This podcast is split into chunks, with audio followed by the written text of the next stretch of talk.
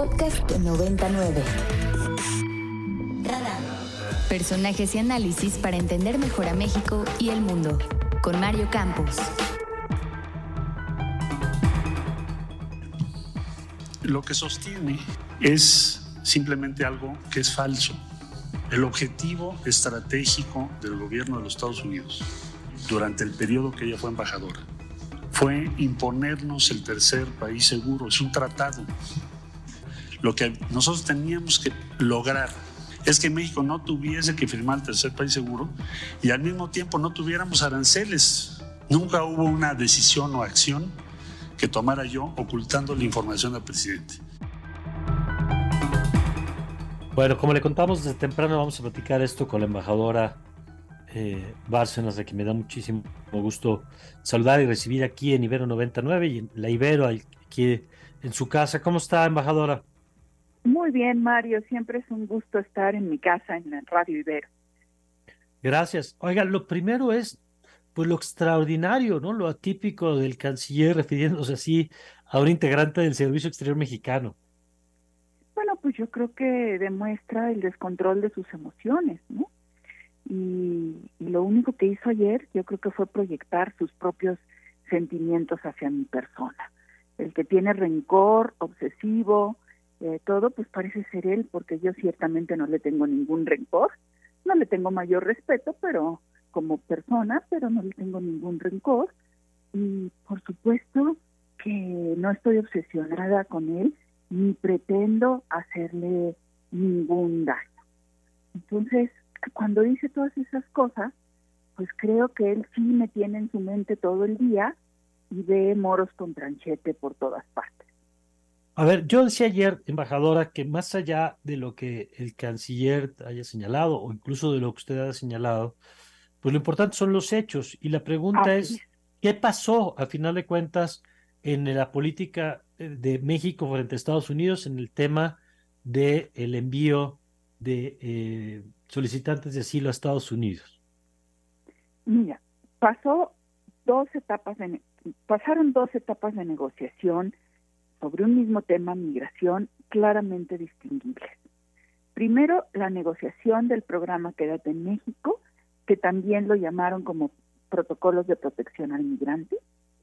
Y esa fue, es, es a la que hace referencia Mike Pompeo en su libro, cuando dice, que acordó con Ebrar ese programa y que Ebrar le pidió que no se hiciera público y, eh, y, Pompeo dice que acepta que no se hace público y lo presenta siempre como una decisión unilateral de los Estados Unidos.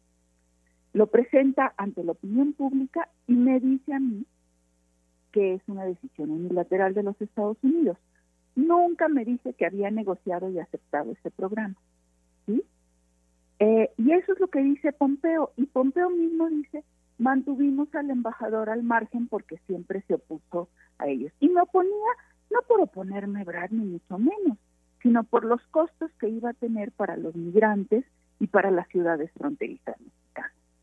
Esa es una primera etapa de negociación, que es la que Pompeo hace referencia y la que yo dije que Pompeo describía la realidad.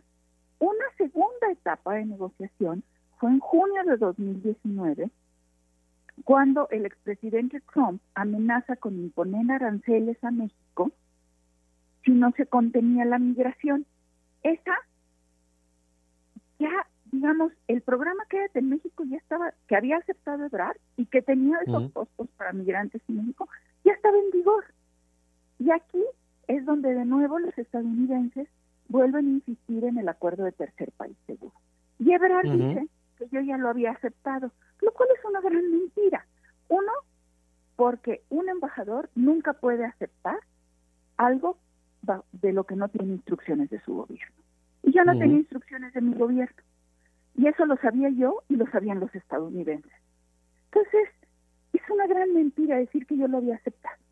Y segundo, porque siempre, justamente, yo me opuse al programa del tercer país seguro, al acuerdo de tercer país seguro, y dice Ebrard, ¿por qué ella quería algo como Turquía? Porque venía de Turquía, justamente porque yo había sido embajador en Turquía y conocía muy bien el acuerdo entre Turquía y la Unión Europea, fue que tenía claridad en que un acuerdo de ese tipo no convenía a los intereses de México. Y entonces me opuse a ese acuerdo. En un par de entrevistas ayer narré cómo paré las negociaciones de ese acuerdo en el Departamento de Estado. La respuesta de la Cancillería fue, está violando el sigilo diplomático. No, no, señores, a ver, ustedes están mintiendo y yo estoy dando pelos y señales de cómo me opuse a ese acuerdo. ¿Eh? Entonces, la mentira no se vale, Mario. Y por eso eh, he dado detalles de cómo y en qué circunstancias fue mi oposición al acuerdo de tercer país seguro. Por último, embajador, porque sabemos además que, hay mucha gente que por razones obvias quiere conversar con usted, ¿qué implicó para nuestro país el acuerdo aceptado finalmente por la Cancillería mexicana, por el gobierno mexicano? Pues una crisis en, ambas, en ambos lados de la frontera. Sin instalaciones adecuadas para atender a esta cantidad de migrantes y de solicitantes de asilo. Una eh, está rebasada la Comisión Mexicana de Ayuda a Refugiados se, ha, pues, se han vulnerado los derechos humanos de los migrantes, no se ha combatido suficientemente las redes de tráfico ilícito de personas y lo que es más delicado para el futuro, aceptación, estas aceptaciones del gobierno de México sientan un precedente. Un precedente porque ahora cada vez que negociemos con los estadounidenses nos van a decir, ¿cómo? Pero si ya le aceptaste al gobierno anterior esto, ¿por qué a mí este no? y porque ya se ven hasta en documentos internos de secretarías de, Estados Unidos diciendo México ya aceptó esto y este programa no lo podemos instrumentar sin México.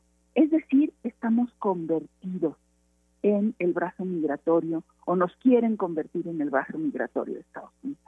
Y estos precedentes son también muy importantes cuando se va se llevan casos de protección de solicitantes de asilo y de migrantes en las cortes estadounidenses.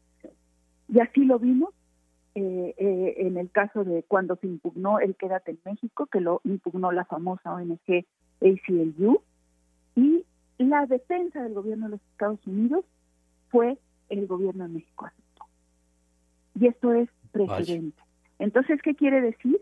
Que México va a perder margen de maniobra en toda negociación si seguimos aceptando estas cosas, porque estamos sentando pues, pues ahí están los, los hechos, más allá de las, de las interpretaciones. Embajadora, gracias por tomarnos esta llamada. Es siempre un gusto estar ahí y ya estaremos pendientes del informe de labores del rector de la Universidad Iberoamericana.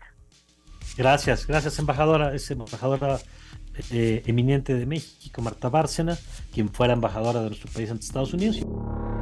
Para más contenidos como este, descarga nuestra aplicación disponible para Android y iOS o visita ibero909.fm.